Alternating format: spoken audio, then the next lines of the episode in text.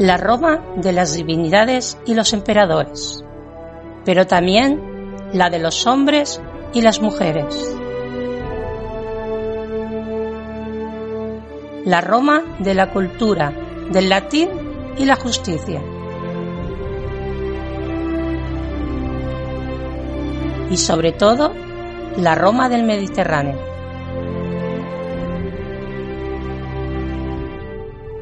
Bienvenidas, bienvenidos al Lignum en Roma.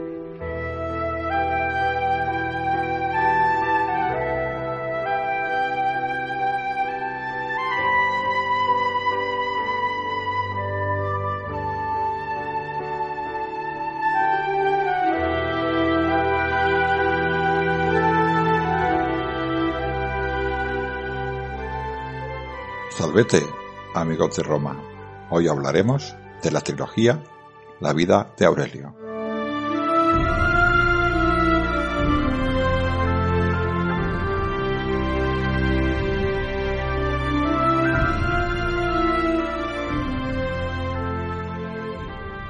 Hola, ¿qué tal? Buenas tardes a todos. Bienvenidos a otro directo. Encantado de teneros por aquí.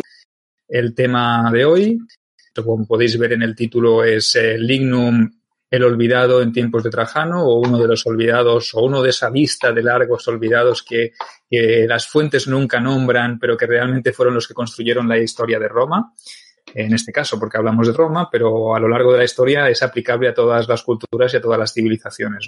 Eh, esos grandes olvidados que parece que, no forman parte y que las fuentes solo se acuerdan de los grandes personajes, de los emperadores, de los generales, de los cónsules, eh, de los estrategos, de todos los personajes con, con posición elevada y con cargos eh, importantes. Cuando realmente la historia la construyen los hombres de a pie, ¿no? Los hombres y las mujeres de a pie, ya lo dijimos en su día, ¿no? Hablando de, la sociedad en general, ¿no? Porque sin las mujeres los hombres tampoco existirían. Entonces, todo es como eh, una pescadilla que se muerde la cola. Entonces, hoy estamos aquí eh, para hablaros de, de, Lignum, un personaje eh, que no se llamaba Lignum, que es un apodo realmente. Ahora nos lo explicará su autor, su creador, el hombre que le ha dado vida a, a, este personaje, a esta figura en estos tiempos tan complejos, ¿no? porque no eran tan sencillos ni tan opulentos como eh, nos puede parecer. Y nada, hoy os vamos a hablar, vamos a seguir con esta línea hablando de literatura. Recordad que hace 15 días eh, hablamos sobre la trilogía de las crónicas de Tito Valerio Nerva, de la cual yo mismo soy el autor. Y hoy pues eh, vamos a hablar de la trilogía de Lignum, que para ello pues tenemos como siempre a mi infatigable compañero que aparte de la, del servicio técnico del, del, canal, que se está pegando una currada impresionante, que le vuelvo a dar las gracias, eh, se ocupa también hoy de la parte más eh, histórica, más literaria y más, eh, en fin, hoy va a llevar el peso del programa él porque venimos a hablar de, de sus libros. ¿Qué tal, Ángel? Ángel Portillo, ¿cómo estás? Pues eh, aquí estamos, eh, bueno, otra vez hablar de literatura y otra vez hablar de Roma eh, en la otra ocasión hablamos de un grande, de Augusto, y esta vez pues hablaremos un poquitín de la época de otro grande que es Trajano, ¿no? Pero yo, eh, como has dicho, me centraré en, o nos centraremos en lo que has dicho tú, en, los olvidados, ¿no? En mi protagonista Ligno, que no es más que un muchacho que intenta ganarse la vida y eh, como a todos nos pasa, a mí también, aunque tenga cincuenta y pico de años, la vida me lleva donde quiere y por mucho que yo quiero controlar, eh, Sergio, seguro que tiene esta, esta sensación, tú crees que lo tienes controlado y la vida te lleva donde quiere, ¿no? Y esto es, eh, mi hijo, ahora que espero que no me oiga, mi hijo, el pequeño, dice que Aurelio es un pringao. ¿eh? Así que, que es lo que somos todos, ¿eh? unos olvidados. La vida nos lleva donde nos lleva y este muchacho además vivía en una sociedad, luego hablamos, ¿no? Pero es una sociedad en la que había mucha falta de esperanza. Claro, la esperanza es lo que realmente a veces los, los, ricos, los bien posicionados, pues lo tienen mucho más sencillo. Entonces yo entiendo cuando tu hijo le llama Matao o lo que quiera llamarle al pobre Aurelio, pero realmente es el, el, grueso, ¿no? La parte más elevada de población de ese momento y lo puede ser, o lo, se puede aplicar también a la actualidad, para que nos vamos a engañar, ¿no? Realmente, eh, cuando uno no está bien posicionado ni tiene eh, un futuro eh, esperanzador, pues obviamente pues se tiene que conformar con lo que tiene y lo que gana y lo que consigue, pues lo tiene que hacer en base a su propio esfuerzo, como es el caso de Aurelio, que es Lignum, ¿no? Ahora vamos a entrar un poquito a, a hablar sobre, sobre estos, sobre este personaje, que es el que eh, le da vida a esa Roma de Trajano, eh, o digamos que eh, desde sus ojos es desde donde tú haces esa radiografía excepcional de ese momento, ¿no? Porque todo el mundo se piensa que Roma son los grandes templos, los grandes ejércitos, las grandes vías de comunicación, etcétera, etcétera, pero no, la vida en Roma era muy difícil, incluso en los tiempos de, Trajano. Entonces, hoy vamos a hablar un poquito de, de, esto, ¿no? Como siempre, ya sabes, Sergio, que a mí me gusta empezar con una sorpresica eh, para, para ti, que, que los oyentes sepan que no tienen idea de la sorpresica. Aquí le tengo estos dos personajes eh, que son eh, emperadores. ¿Por qué los pongo? Porque son importantes en, mi, en la novela de Lignum. Eh, mi protagonista, Aurelio Vitalis, hijo de Lucio, de la tribu teretina, eh, nació en, con Tito. Y la historia empieza después de la muerte de, de Nerva, ¿no? Pero estos, estos dos emperadores son, estaban aquí en esta época eh, y em, es un juego que te hago que sabéis que eh, Tito, hay algunos autores que dicen que la frase que dijo al morir fue esta, solo he cometido un error. Entonces yo, Sergio, como yo sé que tú eres un tío que piensa rápido, te voy a dar unas cuantas opciones, ¿vale? Mm. ¿Qué cometió, qué error cometió? El hacer el anfiteatro Flavio, o sea, Coliseum para los bárbaros, eh, tardar en tomar Jerusalén, no desenterrar Pompeya después de que fuera enterrada por la erupción volcánica, o escoge otra opción que creo yo que es la correcta. Porque fue el no, error. No haber matado a su hermano, imagino. Muy bien. sí, sí. Esto, bueno, eso se cree, ¿no? Eh, hay algunos historiadores que dicen que, que, Tito murió por enfermedad y otros que esta enfermedad fue un poco forzada, ¿no? Eh, murió Tito, murió Tito solo, murió Tito, mm, yo qué sé, envenenado, murió Tito o lo dejaron, esto no lo sabemos, ¿no? Pero Tú crees que es la 4, ¿no? Sí, sí, sí, sí. Porque este emperador Domiciano, ¿no? Pues bueno, este, este Domiciano, eh, mi protagonista, ahora ya hablando de mi, de mi obra, para que, eh, lo que hablabas de los olvidados, ¿no? Eh, mi protagonista nació con Tito. Y eh, yo toda esta parte me la, me la he saltado. Igual me pasa lo mismo que a ti, eh, Sergio, y en vez de hacer una, una cuarta parte hago la precuela, ¿sabes? Voy hacia atrás porque no es estaría mal, ¿no? Opción, ¿no? Es una buena opción también. Sí, sí, sí. Entonces, eh, ¿cuándo, ¿cuándo empieza la historia de mi protagonista? Mi protagonista empieza en primavera del 98, después de Cristo. Eh, supongo que la gente sabe, si no, bueno, se lo recordamos nosotros, que el emperador Nerva, que duró muy poquito, año y medio, una cosa así, que, que fue el que reinó después de Domiciano, bueno, eh, murió. Que, que, de Nerva también eh, podría decirse que también podía estar metido en el complot que acabó con la vida de Domiciano. O sea que eh, realmente lo de Domiciano fue más largo, gobernó más tiempo que su hermano, pero realmente también tuvo que, o se vio sumergido en una conjura, una conspiración, y porque la gente estaba ya más que cansada, ¿no? Y Nerva parece ser que fue uno de los senadores que ya era anciano, ¿no? Cuando subió al trono, evidentemente ya tenía una edad, por eso gobernó tampoco, porque le quedaban poquito de vida, ¿no? Pero realmente también se dice que formó parte de esa conjura y por eso acabó siendo el, emperador que, pusieron en su lugar, ¿no? Sí, sí, yo no solamente que pudiera participar Nerva en el asesinato de Domiciano, sino que un tal Lupio Trajano tampoco estuviera muy desconocedor del tema.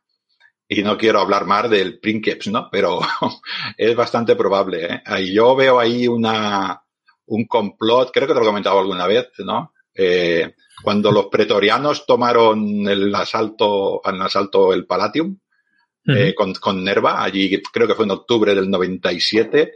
Eh, el emperador Nerva se salvó, un poco raro, ¿no? Los pretorianos se asaltan del Palatium y se salva Nerva, ¿no? Es un poquitín raro. Eh, ¿Cuánto tardó en ser adoptado Trajano? Mm, ¿Al día siguiente?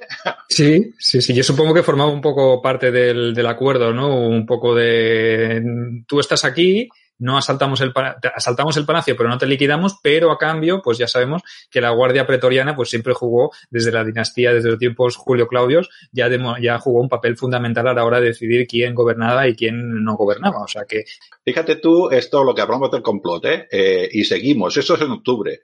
En, en, en noviembre ya estaba eh, Trajano, ya estaba como hijo heredero de, de Nerva.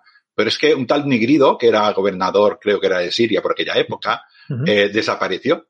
No sabemos qué pasó con él. ¿Qué le pasó? Bueno, desapareció de, las, de la historia. No quiere decir que, que, muriera, ¿no? No, no, Parece ser que no está registrado que muriera, pero como que se hizo a un lado, ¿no? Porque realmente la, la competición, no podíamos decir la sucesión, eh, quizá Nerva no tenía tan claro que tenía que ser Trajano su sucesor, porque eh, Nigrino ya dijimos que era un personaje muy, muy olvidado, pero un personaje muy exitoso, un militar con mucho, mucho prestigio. O sea, un, un gran militar que había servido a las órdenes de Domiciano, que había estado en muchas de las grandes batallas y los grandes conflictos de ese periodo tan convulso y se perfilaba como el candidato ideal. Pero ¿qué pasó para que fuera al final Trajano el elegido? presión por parte de las oligarquías de Itálica, por ejemplo, porque...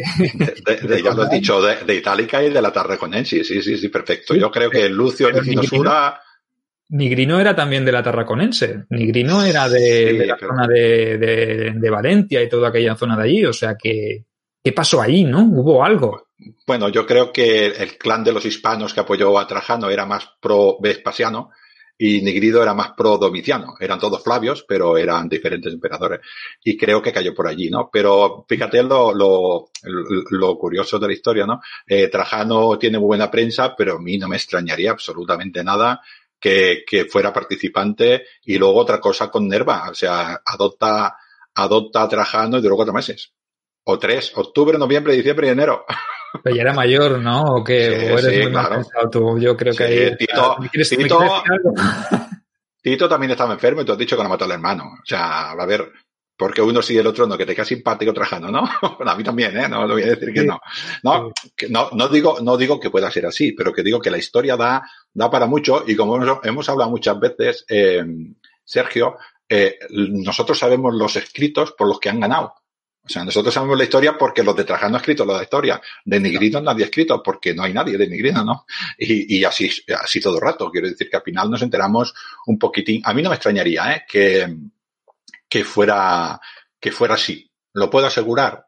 Eh, no, no lo puedo asegurar, ¿no? Pues bueno, mi protagonista aparece eh, precisamente en esa época, justo cuando acaba de morir Nerva y Trajano aparece en el, en el, en el escenario. Pero él, todo esto, como has dicho, él es un olvidado, él la única cosa que tiene, eh, ya lo sabes, eh, porque hemos hablado mucho de este tema, es una persona que su futuro era eh, transportar un carro. Mm, supongo que la gente sabe que en la antigua Roma estaban los colegias y estos colegias eran gremios de profesionales que eran, bueno, como funcionaban en la Edad Media. El padre enseñaba al hijo, o enseñaba al nieto o enseñaba, o sea, los aprendices eh, eran parte de la familia y él, su futuro hubiera sido eh, tirar un carro. Él vivía en una sociedad, eh, eran pobre y era, era su futuro. Además, era su único futuro.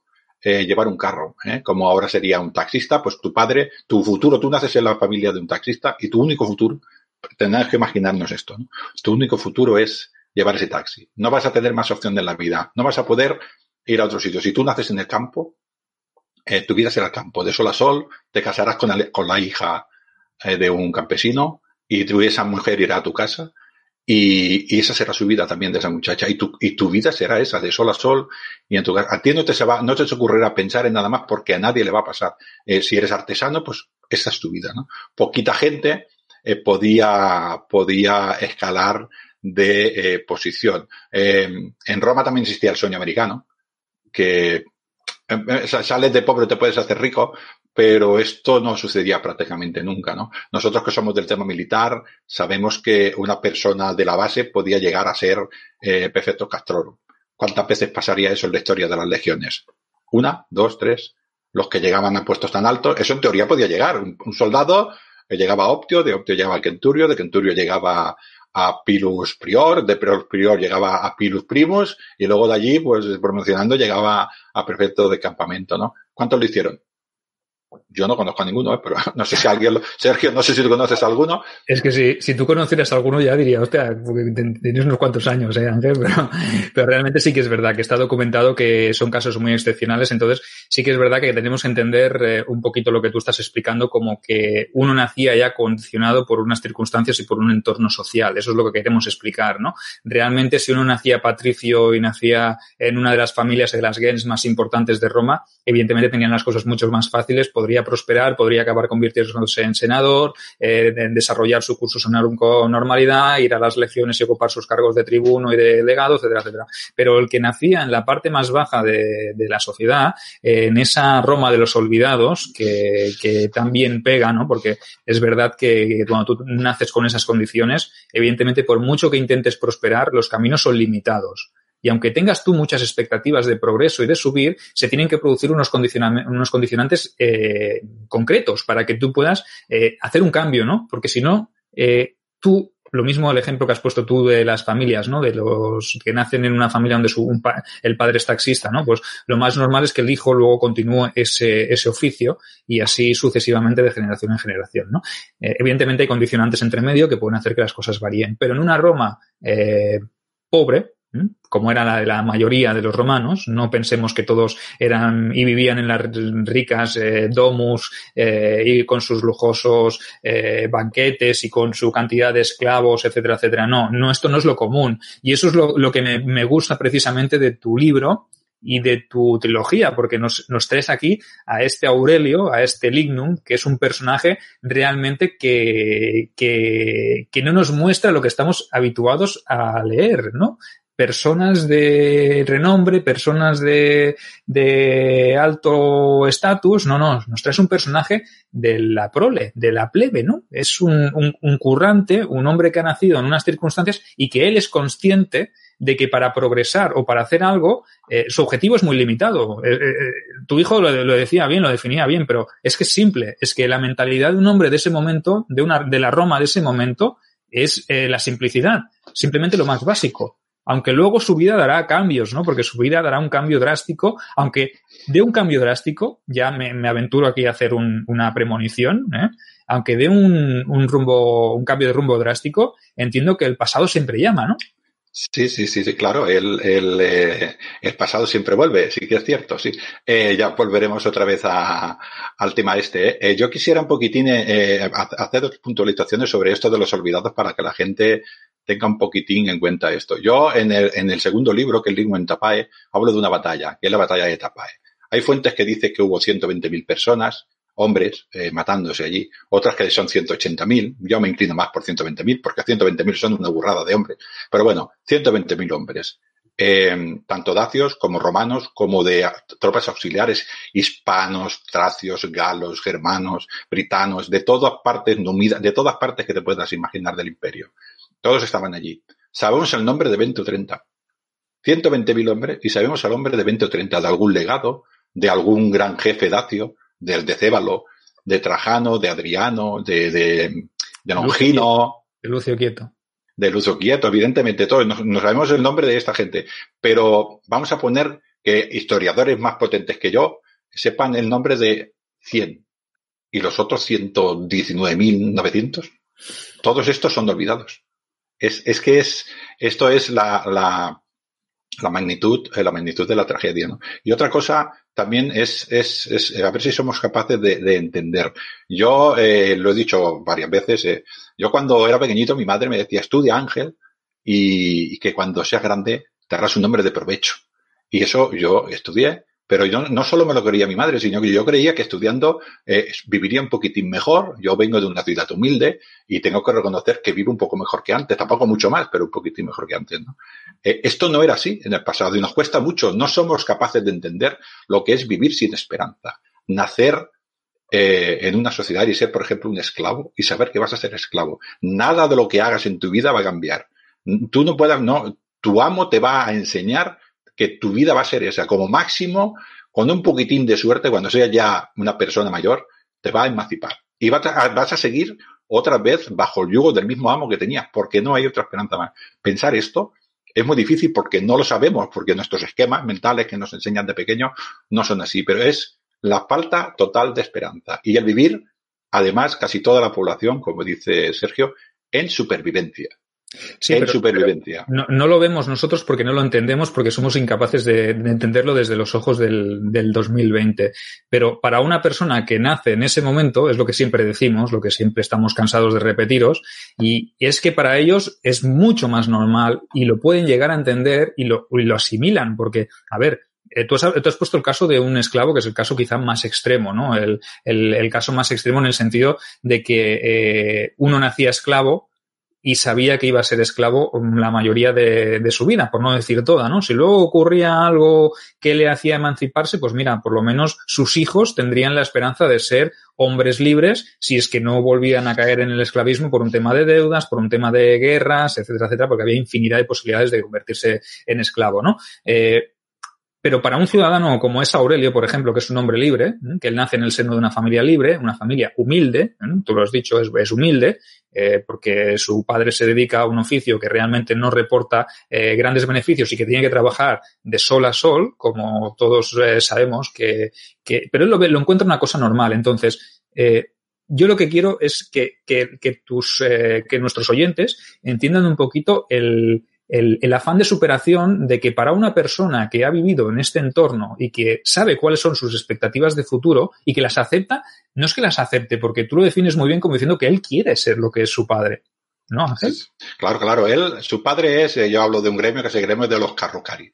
Es transportista de mercancía eh, de carros con, con, sus animalitos, ¿no? Y él transporta, él transporta mercancías a las diferentes tiendas y mercados de Roma, ¿no? Y él, pues, es su futuro porque es que además su abuelo lo era, su bisabuelo lo era y su tatarabuelo lo era. Y, y en su ADN está que su hijo lo será, su nieto lo será y su bisnieto también lo será. Esta es su vida, esto es lo que piensa y esto es lo que tiene esta esperanza. Además, este hombre, eh, ya entrando un poquitín en tema, eh, este hombre nace es justo después de la muerte de Domiciano. Domiciano, al principio del imperio no tanto, pero al final se volvió medio tarumba y que a, a, ver si somos capaces de entender, aparte de toda la de toda la enemistad del Senado, que mató a mitad del Senado, un montón de ecuestres, eh, se enemistó, bueno, tuvo muchísimos enemigos y otros que se buscó. Este hombre, para firmar la paz, que luego hablaremos de la guerra de las Dacias, Roma pagaba la paz, oro, Roma daba oro a Decébalo, rey de la Dacia, para que Decébalo no atacara a Roma. Esto es, es, es escandaloso. Y este oro, eh, claro, no estaba en las arcas de, de, Roma, ¿no? Y esto produjo una crisis eh, bestial. Pues ahí, en esta situación, es la que empiezo yo en mi libro. Este muchacho está esperando un carro, el padre le dice, eh, no te preocupes, Aurelio, que va a llegar un carro. Este muchacho tiene ya 18 años, que para aquella época ya se le estaba pasando el arroz, ya lo digo yo, y no le llega el carro. Y llega el desespero y busca una solución que, bueno, ya el libro, el Lignum, que le llaman Lignus de las legiones, pues ya no, ya, no, no hago spoiler porque, porque además en, en, el, en la portada del libro ya sale un gladio, ¿no? Pero esta es, esta es la situación. Pero tengamos en cuenta esto, no hay esperanza. Yo el libro lo empiezo con algunas situaciones de la vida cotidiana que ese muchacho se encontraba allí y que, y que nosotros nos cuesta mucho de entender. Yo lo he intentado explicar bien, pero nos cuesta mucho de entender eh, meterse en una cabeza de un joven o de una mujer de aquella época es complicado, porque, porque es que eh, no estamos preparados. Nuestras cabezas nos es muy difícil eh, ponernos eh, en su lugar, ¿no? Empatizar. Yo lo intento, además, con mucha fuerza. Y, y si lo intentas con demasiada fuerza, igual hasta te desesperas, ¿no? Yo a veces escribo y cuando acabo de escribir me enfado de lo que escribo, ¿no? Pero hay que, hay que ponerse, hay que ponerse en esta época. en Roma, la circulación durante las horas diurnas estaba prohibida. Eh, desde la hora prima hasta la, hasta, bueno, esto como son horas solares cambia, siete de la tarde, bueno, alrededor estaba prohibida la circulación. Con lo cual, eh, allí se ponía eh, a, la, esta hora, a la hora, a la hora de encima se ponían una infinidad de carros, pues ahí es donde trabajaba mi protagonista. Eh, ahí es donde quería trabajar Aurelio y no pudo. No pudo porque había una crisis eh, enorme. Y eh, bueno, pues se va, se va a su, a su aventura y se va a su aventura a, las legiones, ¿no? Eh, también, eh, Sergio, no hemos hablado del otro tema, ya que estás por ahí, eh, del tema de de, cómo era ese carácter de, este soldado, de este hombre, ¿no? Este hombre no era un hombre como nosotros, este hombre era un hombre religioso, este era un hombre supersticioso, este era un hombre ritualista, este era un hombre muy tradicionalista. Entonces, eh, aunque tenía la crisis, le costaba mucho adaptarse porque las cosas siempre se hacen así. Pero, pero, pero era una tradición y un ritual eh, eh, de herencia familiar. Quiero decir que no fue una cosa que fuera excepcional en él, ¿no, Ángel? Eh, no es una cosa que digas, es que yo soy así y soy diferente a mi familia y lo hago porque quiero. No, realmente porque su padre también lo era y el padre de su padre también lo era, ¿no? Todas las tradiciones, todas las costumbres, no solo profesionales, sino religiosas en, en Roma, estaban muy, muy extendidas, ¿no? Profundicemos, si te parece, un poquito solo en el tema religioso, porque yo encuentro que es súper interesante. Eh, entonces, eh, ¿por qué eran tan religiosos? ¿Qué era lo que les impulsaba a ser tan religiosos, Ángel? Eh, eran religiosos porque intentaban explicar el mundo que, en el que vivían, ¿no? Y Roma era, venía del campo y venía del campesinado. Y en el campesinado, en, en el campo, yo hago una acción y se produce una, y se produce algo, ¿no? Y si yo no lo hago, si yo no siembro, no recojo. Si, si yo no planifico, si yo no aro, eh, esto no me crece bien, ¿no? Y yo creo que a través de, de todo este tipo de, de, de realidades, eh, empezaron a, a, sentir esta religión. De todas maneras, en la, en la antigüedad, la gente era bastante religiosa. Yo lo que pasa, que quizás las diferencias de Roma es que no era, no era la eh, no era una religión como la nuestra, dijéramos, de, yo creo en un ser superior y si sigo un dogma eh, determinado, al final voy a ir al cielo porque me van. No, no, esta no era la religión romana. La religión romana era una religión en la que los dioses vivían con ellos en su casa y era una religión en la cual yo, eh, ellos ofrecían cosas a los dioses para que los dioses les dieran eh, cosas a ellos. Además había una religión, dijéramos, entre comillas, estatal, y luego cada, cada pueblo y cada casa tenía su propia religión, tenía sus lares, tenía sus penates, tenía su, sus manes. Una diferencia también entre nuestra religión y la suya es que su casa, la casa para un romano es un templo. Eh, allí viven sus, sus, manes, sus antepasados. Viven sus lares, el, el, dios de su casa. Vive, por ejemplo, Lima, que es un dios que estaba en el portal de su, de su casa. Si tenían un pequeño jardín, tenían términos, también tenían un dios. En los muros también tenían dioses. O sea, tenían dioses eh, para, para absolutamente todo. Cuando su hijo eh, alcanzaba la mayoría de edad, el Liber Pater, a la mujer, la matronalia, Venus. Eh, era era eh, una, una sociedad que estaba muy basada en la religión. Y además también estaba muy basada en la superstición. Todo esto de las velas que podemos ahora, todo esto de, de no hagas, por ejemplo, cuando escuchaban la palabra incendio, echaban agua debajo de la mesa para que no sé, por, por, por eh, miedo. Todos los pájaros, ¿qué vamos a decir de los augures? Mm. Eh, cuando había un, un, augur de mala suerte, ¿no? Eh, todo esto está en esta cabeza. Estamos hablando de una persona que las cosas las tiene que hacer. Por ejemplo, cuando hacen un rito religioso, yo imagínate, imagínate que yo soy un padre de familia y estoy en mi lararium rezando mi oración matutina, ¿no? A mi lar, y entonces le doy las gracias por estar en la vida, muchas gracias Lar, muchas gracias Penaltis por cuidarme mi despensa, muchas gracias genio familiar por cuidar de mis hijos y que mi esencia vivas en ellos. Y en ese momento ladra un perro. Yo tengo que parar el ritual, hacer un ritual de expiación porque el ritual no ha sido bien y volver a empezar. O sea, eran así de tradicionales. No es aquello de decir, bueno, ladra un perro. No, no, no, no. No se podía no se podía eh, hacer una cosa mal. Cuando cualquier ritual grande empezaban y pasaba cualquier cosa de estas, también tenían que parar. Estamos hablando de una persona que piensa así. Pues imagínate, eh, Sergio, una persona que tiene esta, esta, esta, este pensamiento, que la única opción que ve él es dejar a su padre e irse a las legiones. Esto es, eh, a veces no nos damos cuenta, pero es una decisión muy importante. Además, como es un buen hijo, eh, además te vas con la culpabilidad del buen hijo. Cuando una persona no se encuentra bien en su casa, se va a gusto. Pero cuando tú te encuentras a gusto en tu casa y te vas a una aventura, cuesta, cuesta abandonar tu casa, cuesta abandonar tu, tu pueblo, ¿no? Pues imagínate una persona que no quiere porque él lo que quiere, lo que le pide su ADN, es ser un carrucari.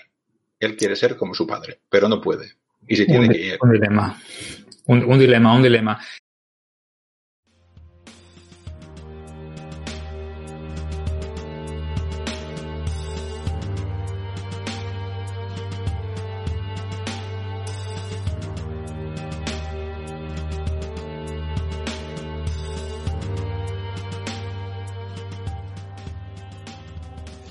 Umbral de mi casa paterna. Te saludo y me despido al mismo tiempo. Hoy salgo a buscar mi futuro. Hoy salgo por primera vez de mis lares. Ya no haré uso de esta morada que me lo ha ofrecido todo. He recibido de ella alimento, cama y vestido. Por ella soy lo que soy.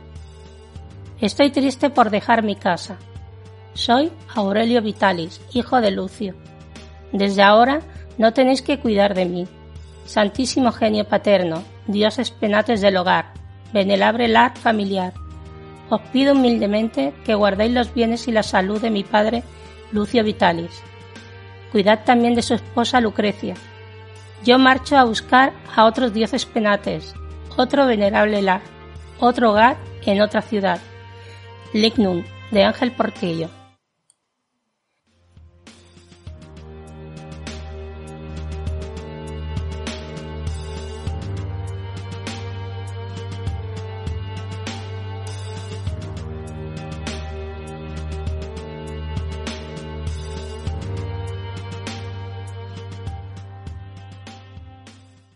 Entonces, entramos eh, en la segunda parte ¿no? de la vida de Aurelio, ¿no? en este inicio de, de Lignum, que es tu primer libro, y con una decisión.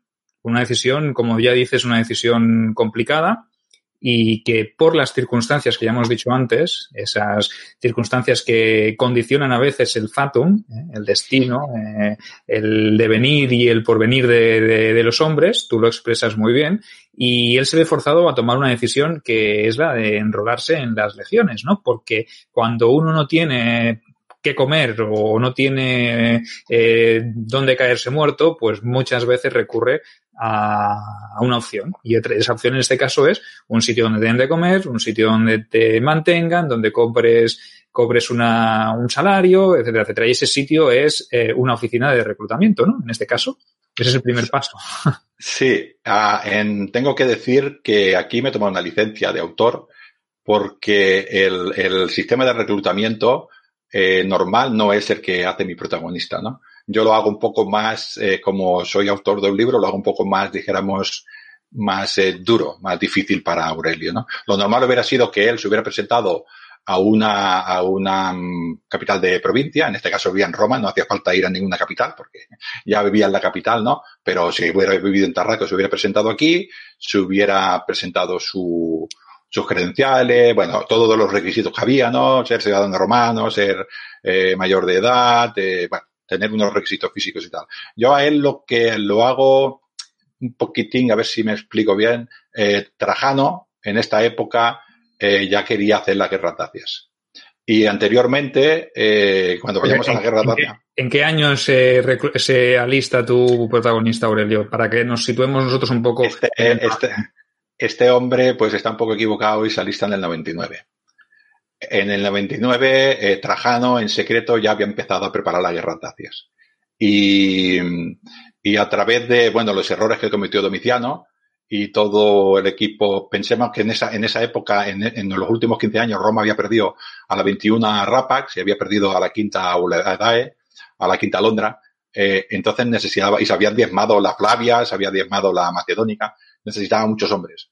Entonces, por lo que hizo era, eh, este sistema de reclutamiento, como hemos dicho, normal, no estaba preparado para tantos hombres, ¿no? Además, en la historia se ha repetido muchísimas veces que cuando a Roma le hacían falta hombres, pues cogía hombres. En teoría era voluntaria la, el reclutamiento, pero si no había suficiente, cogía hombres y se los llevaba, porque había que tener soldados, ¿no? Pues yo hago un poquitín, eh, la trampa, entre comillas, que bastante pudiera, pudiera haber sido posible, ¿eh? no, tampoco es una, una absurdidad, sino que se presentan allí reclutadores en Roma y medio, medio, medio lo engañan, ¿no? Y, y entonces se lo llevan a su campamento. No es lo normal, mmm, la forma de reclutamiento. Luego ya todo lo que le pasa, eh, todo el entrenamiento y todo lo demás sí que es normal. Yo juego con esta, porque a mí siempre me pareció muy interesante eso de lo, creo que se llama el Lekin, ¿no? Los, los, los voluntarios forzosos obligados. ¿eh? No te presenta voluntario, te recluto. ¿no?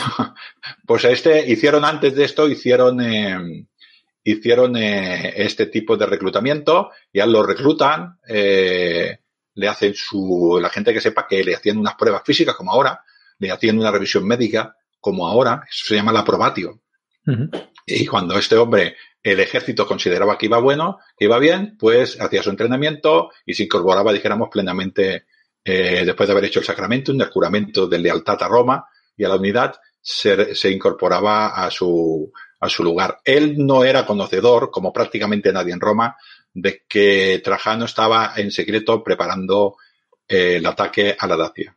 Sí, a lo mejor se lo hubiese planteado, ¿no? Si hubiese pensado si alistarse o no, si estás encaminado casi, eh, tu futuro se dirige hacia un conflicto bélico de tan, de tan, de tanta magnitud, ¿no? Porque realmente también es verdad que, que el malestar que se había generado en tiempos de Domiciano, con lo que tú has dicho antes, ¿no? Del tema del tributo, de los impuestos, pagarle tú como Roma, como Imperio Romano, pagarle a los dacios por tener una paz, oye, es absurdo, ¿no? Entonces, evidentemente que Trajano aquí tenía la idea muy clara y yo creo que fue una de las primeras cosas que hizo eh, después de pacificar el Rin, ¿no? Porque pese a ser nombrado emperador, se quedó en el Rin durante un tiempo más, pacificando todo lo que era la frontera y preveyendo ya que su siguiente movimiento iba a ser eh, cobrarse una justa venganza de, de, esos dacios y ya de paso pues limpiar un poco el nombre del imperio después de todo lo que había hecho eh, Domiciano, ¿no? Entonces, claro, si lo hubiese sabido, claro, lo decíamos, ¿no? El pueblo nunca sabe, eh, nunca tiene acceso a esta información, entonces es totalmente imposible que ninguno de los que se, se, se alistara en ese momento fuera a saber cuáles eran los planes de, Trajano, ¿no? Quizá no lo sabían ni, ni los legados de, bueno, los legados quizás sí, ¿no? Pero los, eh, los centuriones, los eh, prefectus castrorum, todo, etcétera, quizá no lo sabían, pero sí que es verdad que, que era también de cajón pensar que tarde o temprano la Dacia iba a ser el, objetivo de, Trajano, ¿no?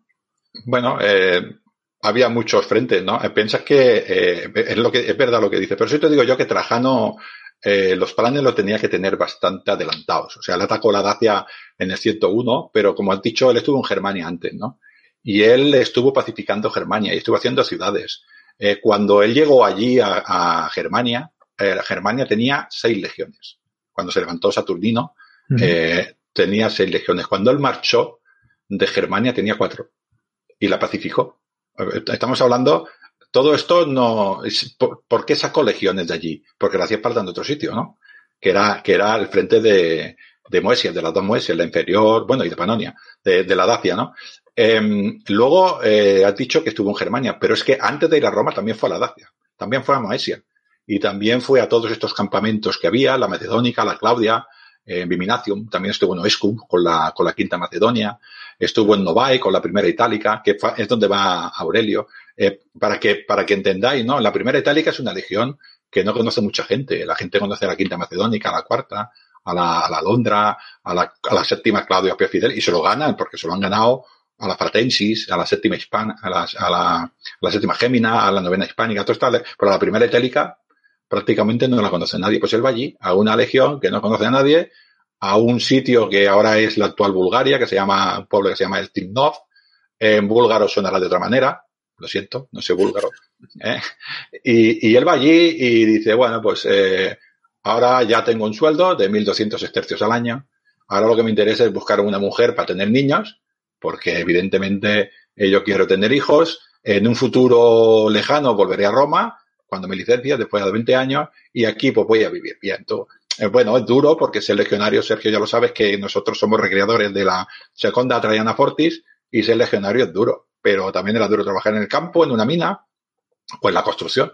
O sea que este hombre, pues allí se las pintaba muy bien, ¿no? Él cuando llegó allí, que llega decir? Que, que, cambia un poco su mentalidad, porque él cuando llega o cuando se alista, evidentemente viene de, de abandonar la profesión que él quería desarrollar y se alista en, en, o empieza una nueva aventura que él no sabe lo que, va, lo que va a encontrarse, o que a priori no parece lo que él quería, pero me estás diciendo que sí que le acaba gustando, ¿no? Porque acaba encontrando su sitio dentro de esa legión. Sí, más, más que gustarle, más que gustarle es, eh, es halagüeño.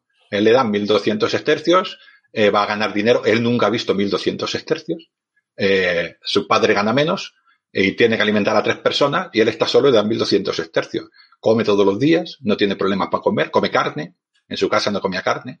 ¿eh? Yo tengo una frase en el libro que, que viene, va, va, un compañero a verlo, ¿no? Y, y, él dice, venía con la misma satisfacción que los días que se come carne.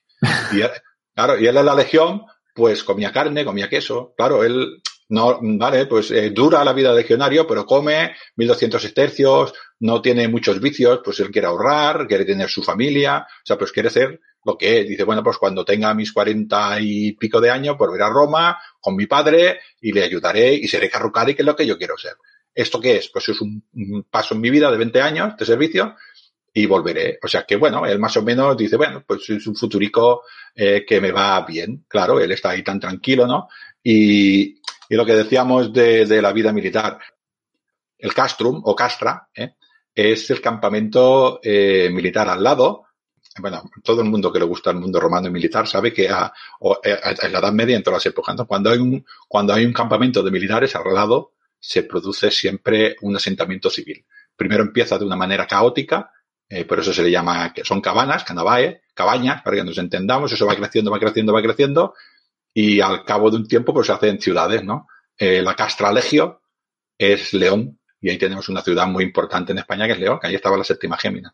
Pero tenemos ciudades como Chester en Inglaterra, tenemos ciudades como Bonn, tenemos ciudades como Viena, tenemos ciudades como la que he dicho yo antes, que es Snilnov, que han salido de castras eh, de, del ejército. Y esto empieza así. Este muchacho vive aquí y quiere eh, tener su mujer. Y, ya consigue su mujer, eh, el campamento de Hollington qué vida, me voy a pegar, son 20 años duros porque estoy en el ejército, en el Danubio, tengo que hacer guardia, me tengo, bueno, eh, la vida de, la vida de militar. Pero, pero y, mejor que llevar un carro, ¿no? O que trabajar de sol a sol y que estar todo el día ahí arando campos y, o vete tú a saber qué haciendo para poder llevar un pedazo de comida al, a la boca. Yo, sin duda, el, el, trato me parece justo, una cosa por la otra. Ahora, evidentemente, él cuando llega allí, pues se encuentra una vida, podríamos decir, literalmente o parcialmente plácida, ¿no? No sí. sabe, espera en ningún momento que tenga que entrar en combate hasta que se Esto, ve al cuello.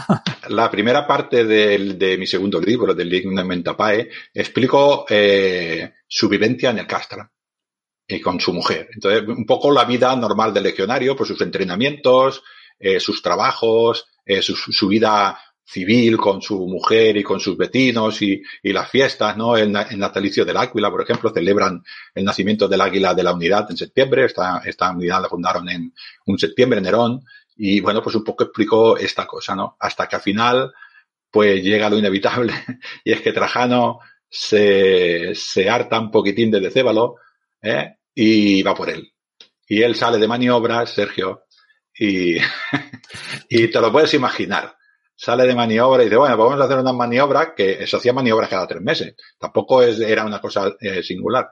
Y este hombrecito sale para allá y, y, se encuentra con lo que se encuentra. Eh, los dacios, eh, Sergio, tú sabes por qué te gusta mucho el tema militar, eran muy duros. Los dacios no eran germanos, no eran, no eran galos, eran otra cosa. Un enemigo temible, un enemigo bien estructurado, un enemigo bien formado, bien entrenado y que, bueno, ya lo demostró en su tiempo cuando derrotó a los ejércitos de Domiciano en Tapae, ¿no? En la primera batalla de Tapae, donde se ventiló a la Guardia Pretoriana, ni más ni menos, ¿eh? O sea que eh, no estamos hablando de un ejército de bárbaros, sí que son bárbaros a ojos de los romanos, pero son bárbaros organizados y estructurados y con formación. O sea que sí, sí, sí. eso cambia mucho la película, ¿eh? No es lo mismo enfrentarte a los bárbaros del limes germano o de Britania o de, yo qué sé, de, de, Egipto, del sur de Egipto o lo que fuera, a los nubios o a las tribus bereberes del desierto, que enfrentarte al ejército dacio un ejército temible y un ejército duro que había liquidado a dos legiones enteras y a la Guardia Pretoriana, ni más ni menos. O sea, que imaginaros, ¿no? Yo imagino que cuando eh, Aurelio eh, se encuentra en el meollo de la situación, eh, debió pensar, no había otro rival, otra legión a la que me destinaran que esta que estuviera aquí en este limes. Eh, bueno, él lo, pero claro, ¿cómo lo sabes antes de ir, eh, Sergio? no, esto no lo sabes, ¿no? Pobrete, Pobrete estaba en este castra, en este castrum, y, y sí, sí que es cierto. Eh, esta, esta batalla que dices creo que fue en el 85 sí. o 86, fue por esa época, y después de Cristo, y este hombre se presentó allí con, con dos legiones enteras y varias eh, vexileatos de otras, y pretorianos. Y yo creo, de memoria te diría que fue la primera vez que se cargaron a los pretorianos, ¿eh? porque los pretorianos habían ido, habían ido antes, por ejemplo, me acuerdo con Claudio, a Britania y habían hecho una labor espléndida, ¿no? Y aquí este se cargó además le quitó el águila a la quinta auleada. ¿eh? Es muy bestia. Eh, reducieron a la séptima Claudia Pia Fidelis, que estaba en Biminacio. Eh, se cargaron a la mitad de la quinta Macedonia. Es, fue, fue exagerado, ¿no? Y luego, además, no pararon nunca esta gente de atacar. Era, era un enemigo muy duro, que la gente sepa, por ejemplo, que también tenía armaduras. Tenía un arma que se llamaba Falx, que cortaba cabezas, que cortaba manos, que cortaba pies, ¿no? Y era, era bastante, era bastante complicado. Pues allí se encuentra este muchacho. Eh, y se va hacia la guerra.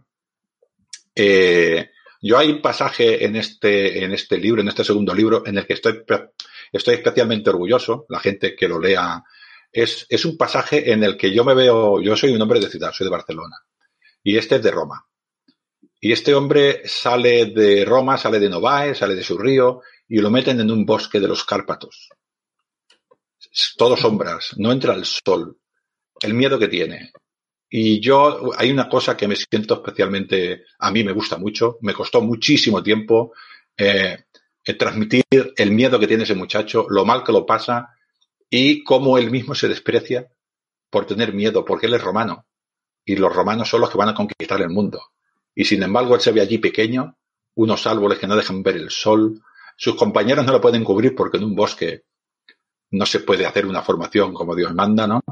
Y, este hombre lo pasa allí bastante mal, ¿no? Y participa en batallas y participa en, hechos eh, que, bueno, todo ejército enfadado hace en toda ciudad eh, de ciudadanos indefensos, que ha pasado con Roma, ha pasado con toda la, todos los ejércitos de la historia, ¿no? Yo esto lo he querido, lo que hablábamos de los olvidados, ¿no? Lo he querido plantear siempre desde el punto de vista de Aurelio. Yo no hago una definición de la batalla de Tapae, de la séptima Claudia y la Audiatrix van por un lado y, en el bosque de Semenec pasa no sé qué y en el bosque no, yo esto no, yo él va va por las líneas, va viendo lo que va a la derecha, lo que va por la izquierda y no sabe lo que pasa detrás, no sabe lo que pasa adelante, no sabe si van ganando, no sabe si van perdiendo, solo se pega a sus compañeros, no quiere perder al compañero de al lado y, y lo pasa mal y cuando ve según qué cosa se asusta y tira adelante para que no le llamen cobarde. Y yo esto lo he querido, no sé si lo he conseguido, eh, Sergio, porque claro, yo qué voy a decir, no si soy el padre de la criatura. Seguro que sí, seguro que sí que lo has conseguido, hombre. Yo pienso, pienso que sí, porque además tienes la vivencia de, de la experimentación, ¿no? Que lo hemos comentado muchas veces que a nosotros los, los escritores de novela histórica, en este caso de, del mundo romano, pues nos va muy bien el tema de la, de la recreación y de haber experimentado, pues para transmitir sensaciones, para transmitir emociones, ¿eh? para transmitir mmm, estados de ánimos de nuestros personajes. Y yo creo que, que eso va muy bien porque como autor, como escritor, nos ayuda quizá a darle ese toque de realismo que a veces, eh, viéndolo desde la, desde la comodidad de tu casa, desde una pantalla delante de tu ordenador, quizás mmm, si no lo has vivido no puedes experimentarlo y no puedes explicarlo, no puedes definirlo. A ver, yo no quiero decir con esto que nos hayamos experimentado ese miedo porque nunca hemos tenido que desplazarnos por un bosque allí frondoso y con el miedo de saber si te va a caer una lluvia de proyectiles o se te va a lanzar un contingente de dacios sedientos de sangre con sus falks, ¿no? Entonces no podemos experimentar eso pero sí que hemos llevado una armadura, hemos ido en formación y sabemos que eh, pese a no haber tenido esa sensación de, temer por nuestras vidas, sí que hemos experimentado mm, cómo podía sentirse, o nos hemos aproximado, querría decir mejor, Ángel, si te parece, para no, no, para ser más, más exactos, nos hemos aproximado a, esas emociones o a qué pueden pensar mis compañeros de mí si no hago las cosas como debo, ¿no? Entonces, también es verdad que saca, en ese momento sale lo mejor eh, de cada, de cada, de, nosotros, lo mejor de, cada uno, y te hace quizá hacer cosas que en otras circunstancias no serías capaz de hacer o tú ni te plantearías hacer. Pero a veces el miedo eh, te activa, ¿no? Y en ese caso, pues yo pienso que a la hora de transmitir esas sensaciones y esas emociones, eh, el haber tenido por lo menos una aproximación a lo que podría haber sido la realidad, yo creo que, que ayuda a definirlo. ¿O qué, Ángel? Yo es que eh, no lo sé. Yo, yo sí que siento eso después de haber escrito, después de haber sido recreador y de, después de haberme enfundado eh, la armadura y todo. No sé si tú tienes esa misma sensación que yo. Sí, sí, yo, el, el, el, partir del mundo de la recreación te hace ver, realmente te hace dar cuenta de que cuando yo estoy entre 16 compañeros, que no estamos hablando de 80 de una centuria, yo al compañero que tengo dos legionarios más a la derecha no lo veo. No sé tan siquiera si está vivo o está muerto. No lo veo. ¿Eh? Eh, ni al de detrás. Es que no lo veo. No, no sé, no sé dónde está, ¿no? Em, una cosa también que quisiera un poquitín, eh, a ver si soy capaz de explicarme. En la sociedad romana era muy patriarcal y tenía muy sometida, dijéramos, en el, según su, su criterio, dijéramos, la mujer tenía una utilidad que era tener hijos. Su, su, su, función era la de la general descendencia, ¿no? Y ese era el papel que tenía y ese la tenían eh, colocada. Pero si ahora nos vamos a poner en la cabeza de, de, un hombre, a este hombre le habían dicho que tenía que hacer Roma grande y que tenía que ir hacia un enemigo y con una espada que tiene una hoja de 55 centímetros clavársela a otro hombre en la barriga y girársela dentro ese hombre lo tiene, si se la ha clavado, lo tiene menos de 50 centímetros. O sea que le está yendo, está oliendo el, aliento, está oyendo como grita a 30 centímetros de su cara. Y ese tío tiene que seguir adelante. No puede echar hacia atrás. Eh, hay que ser conscientes de, de, esto. Y al compañero de al lado igual lo han matado. Y es un compañero que lleva con él 10 años en la legión. Y él tiene que seguir adelante y no se puede tirar hacia atrás. Porque si se tira hacia atrás, eh, lo primero lo matan a él. Pero si él tenía una mujer y tenía unos hijos, quedan totalmente abandonados. Quedan abandonados, quedan repudiados por la sociedad porque son la familia de un cobarde. Y esto eh, también hay que ponerse en la cabeza de estos hombres y hay que tratar un poquitín de, de explicarlo. No sé si soy, vuelvo a repetir, yo lo he intentado, con, pero he intentado explicar todos estos conceptos que a veces se nos pierden cuando hablamos lo que hablamos de los olvidados, ¿no? Cuando hablamos de Trajano, hablamos de Augusto, estas cosas no, no suelen salir, ¿no? Y yo creo eh, mucho eh, ponerme en esto. ¿Qué piensa él dentro de su formación? Eh, ¿Qué puede pasar si se echa atrás? ¿Cómo se desprecia eh, si su padre se entera, ya, ya, no que él le echa atrás, sino se entera que él tiene miedo interior?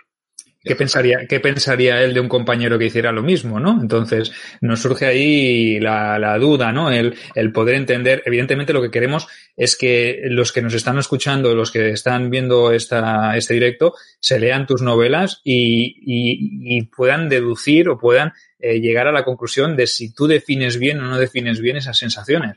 Pero, evidentemente, eh, estas novelas, como las mías, recogen eh, esas emociones y, esos sentimientos y no viven la historia de la batalla de Tapae del año 101 desde los ojos de la comodidad de la posición de Trajano o de un legado que estaba en la retaguardia, sino que eh, viven eh, la batalla desde el que está dentro, como tú has dicho muy bien y has definido muy bien, desde el que está eh, en una posición en la que no sabe lo que está ocurriendo detrás suyo, ni quizá dos hombres por delante, ni dos hombres a su derecha, porque o se centra en lo que está haciendo y se concentra en, eh, en llevar a cabo ese entrenamiento pues para salvar su propia vida, y también lleva el peso de saber que si él fallece o si él es abatido o es herido, lo que sea, eh, todas las personas que están a su cargo, como decía su familia, sus descendientes, no serán reconocidos ni tendrán nada hasta que él no se pueda licenciar, en este caso, ¿no? Pero mmm, hay una carga emocional muy, muy potente. Entonces yo pienso que eh, tú has definido muy bien la sensación de este personaje antes de ser militar, ¿no? ¿Cuáles eran sus preocupaciones? ¿Cuáles eran sus motivaciones? Eh, sus expectativas?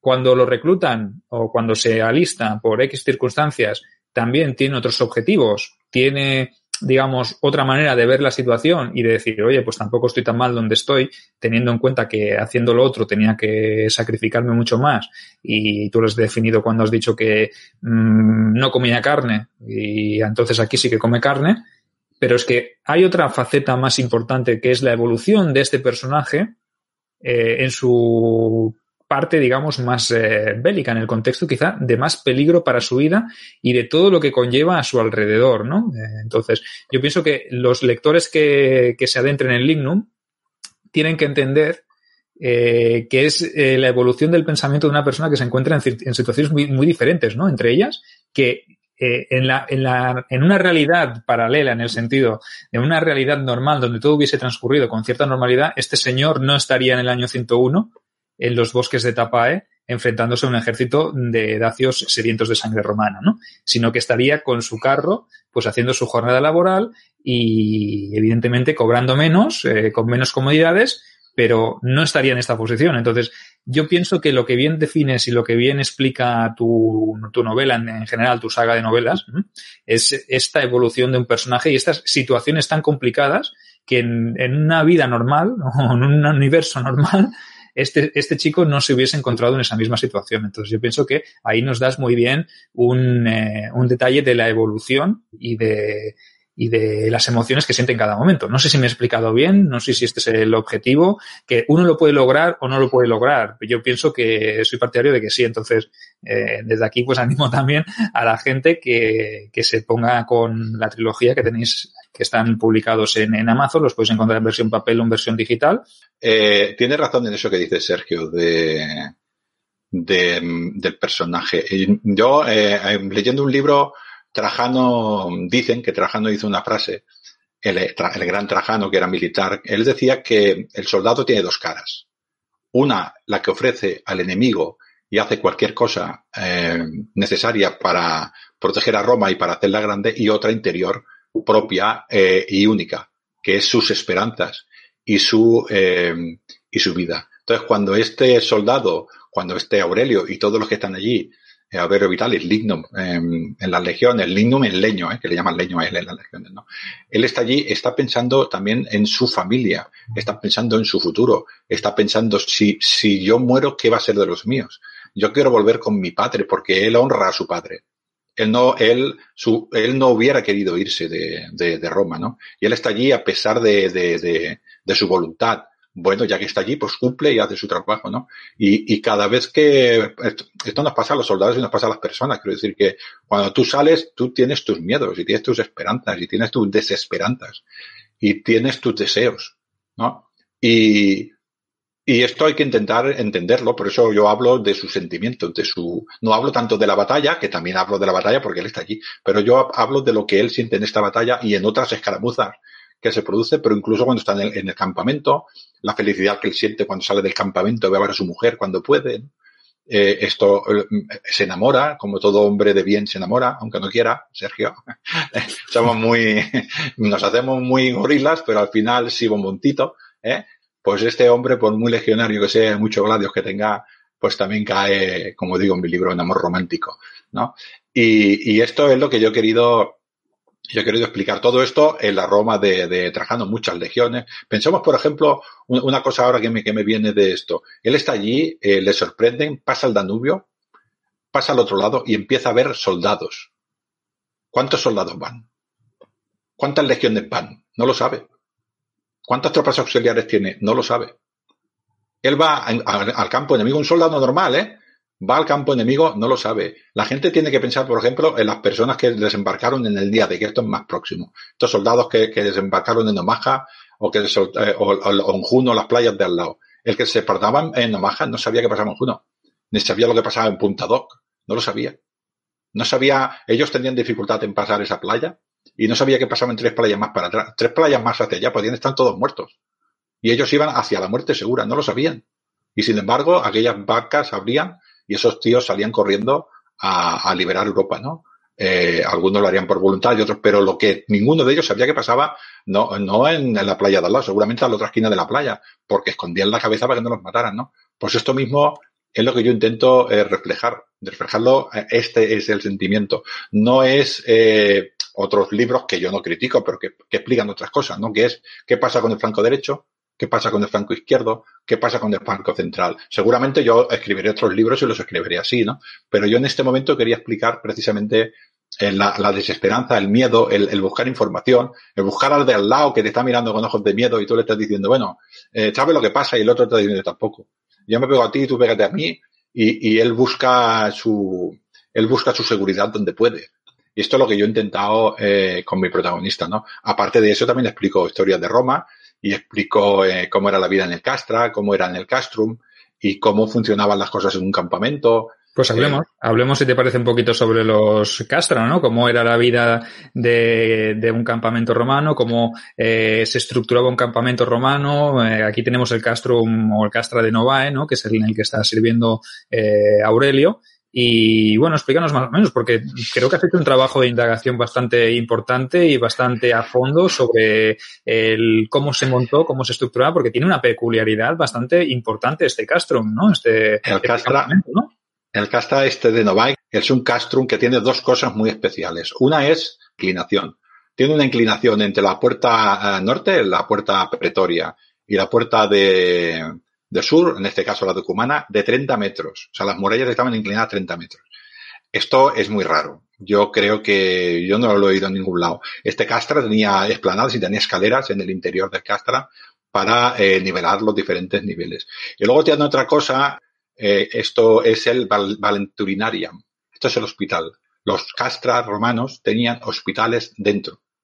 ¿eh? De hecho, era el único sitio donde había hospitales. Y en estos hospitales se atendía a los heridos. Bueno, pues este hospital tenía para 300 camas, que es una burrada. No hay hospital moderno que tenga, militar que tenga 300 camas.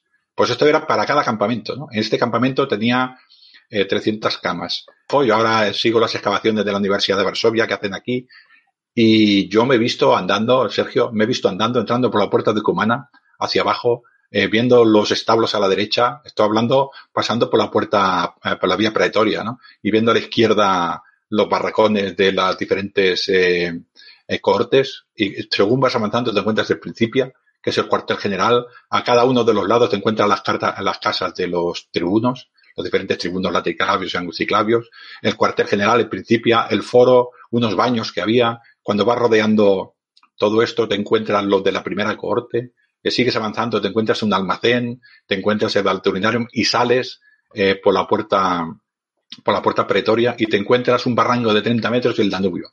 Y abajo del Danubio te encuentras unos muelles donde, descarga, donde descargaban eh, los suministros, los barcos de la flota eh, Fabia Moesica. Eh, lo he visto, lo he vivido y he caminado por este, por este castro. He salido por la puerta um, principal es eh, sinistra hacia, hacia el Canabae a buscar a, a la mujer de mi protagonista porque él quiere, mujer no oficial, recordemos que los legionarios en esa época no se podían casar y esta era la vida que tenía este hombre.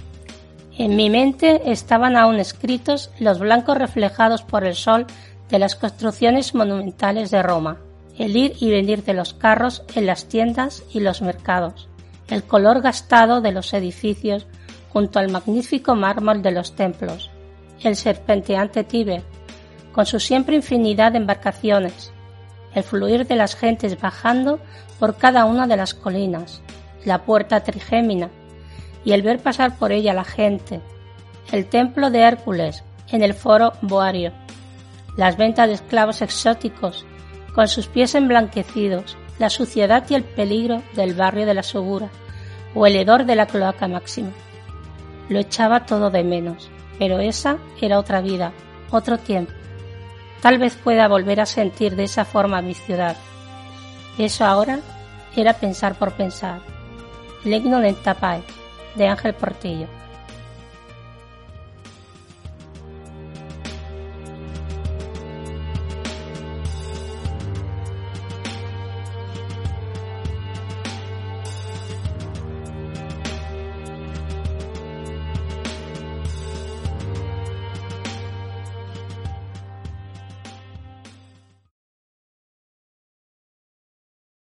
Aquí le he dado importancia, Sergio, ya me dirás tú si tú lo has hecho alguna vez.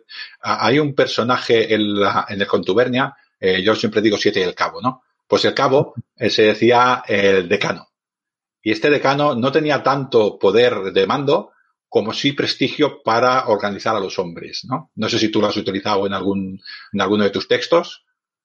Sí, yo he puesto, yo he puesto con, por ejemplo, en el contubernio he puesto al Optio, que no es muy habitual, pero puse que el Optio tenía más relación con ellos y estaba con ellos, pues sí que eran siete, y siempre hay un veterano, ¿no? Un hombre que lleva pues más un poco la, la voz cantante y es lo que tú dices, no es una cuestión de, de mando efectivo, sino que es una cuestión de, de veteranía, de experiencia, de, eh, de respeto también, ¿no? Imagino que va por aquí la, la, cosa. Entonces yo pienso que eso es importante que siempre hay uno que, que destaca pues por eso, ¿no? Pues por su veteranía y por unas cualidades y unas aptitudes para, para llevar a la, a la tropa por el camino correcto, ¿no? ¿No sería así eso más o menos?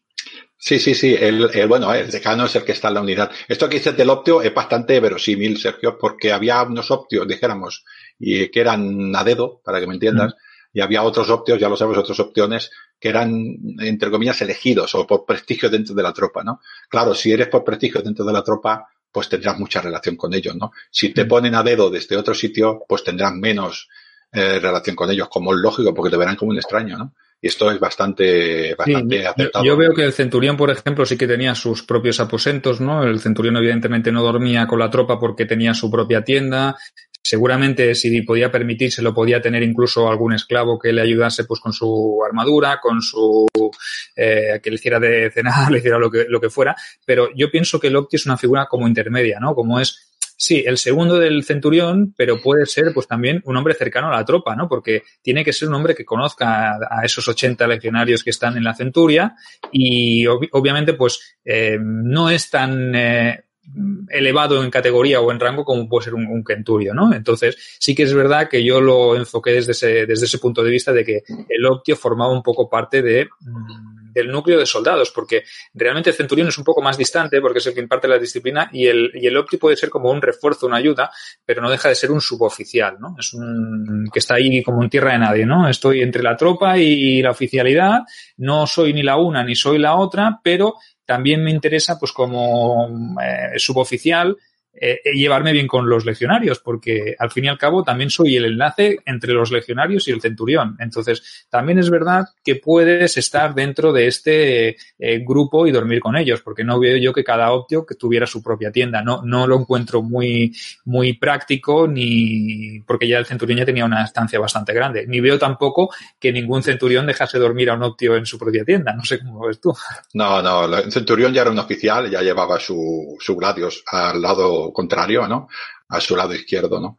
Eh, yo, esto que dices ahora eh, es cierto. Yo, yo aprovechando las bajas de, para, para que vean, ¿no? Que aprovechamos los dos. Aprovechando las bajas de las batallas, evidentemente mueren hombres, mueren oficiales y evidentemente pues se reestructuran las, las oficialías y las suboficialías, ¿no? De las, y hay una, en una de las eh, narraciones que hago del, del himno Mentapá es precisamente esta, ¿no? Que llega al Kenturio y le dice a la tropa, bueno, eh, necesitamos un optio, eh, podéis elegir eh, unos determinados, porque él también no quiere tampoco un cualquiera, ¿no? Y la tropa elige al optio, pero eso me decimos porque eso se sabe que es así, que había optios que eran elegidos por la tropa, por lo que dices tú, el optio era una persona más cercana, también impartía disciplina, pero cuando si, es una es un equilibrio, ¿no? Cuando tú tienes una persona de mucho prestigio que tú la has elegido, normalmente tirarás con ella.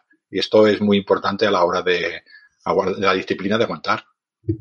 Sí, sí, sí, yo soy totalmente de, acuerdo contigo y, pienso que la figura del optio tiene que ser un enlace, ¿no? Un puente entre, entre la legión, entre el Miles y, y, el oficial, el centurión. Pero sí que es verdad que el centurión ya tiene eh, cierto prestigio y cierto grado dentro de la oficialidad es eh, como podríamos decir como un, un puntal básico en la, en la, dentro de la legión y el Opti pues está ahí a camino entre uno y el otro, ¿no? Entonces sí que es verdad que en momentos determinados cuando un centurión podía ser herido gravemente o muerto, sí que es verdad que la lógica que nos dice que un hombre dentro de, de la legión que pudiera ocupar su lugar podría ser un Optio que estuviera bien considerado y que tuviera pues evidentemente prestigio dentro de la tropa, ¿no? Entonces, sí que es verdad que yo he jugado también en mis novelas un poquito con eso, ¿no? Con el hecho de que los optios son unas figuras muy cercanas a la tropa, pero que en el momento que tienen que impartir disciplina y tienen que obedecer una orden de un centurión, evidentemente se deben a su rango, ¿no? Porque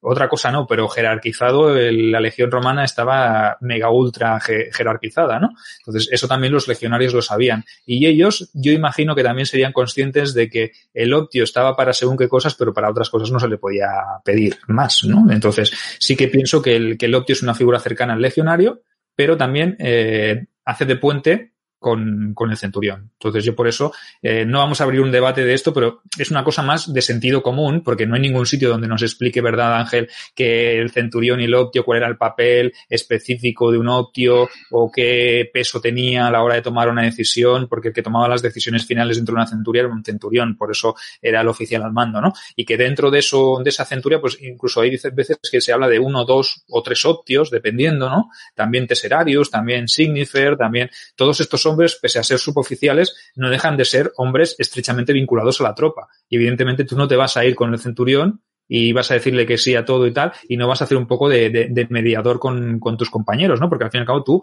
hace dos días o hace un tiempo pertenecías a, esa, a esa tropa más rasa, por decirlo de alguna manera. Entonces yo como optio no me interesaría tampoco tener una mala relación con un, con un legionario o con todos los legionarios, porque luego pasa lo que pasa, ¿no? Que se amotinan las legiones y el primero que pilla soy yo, ¿no?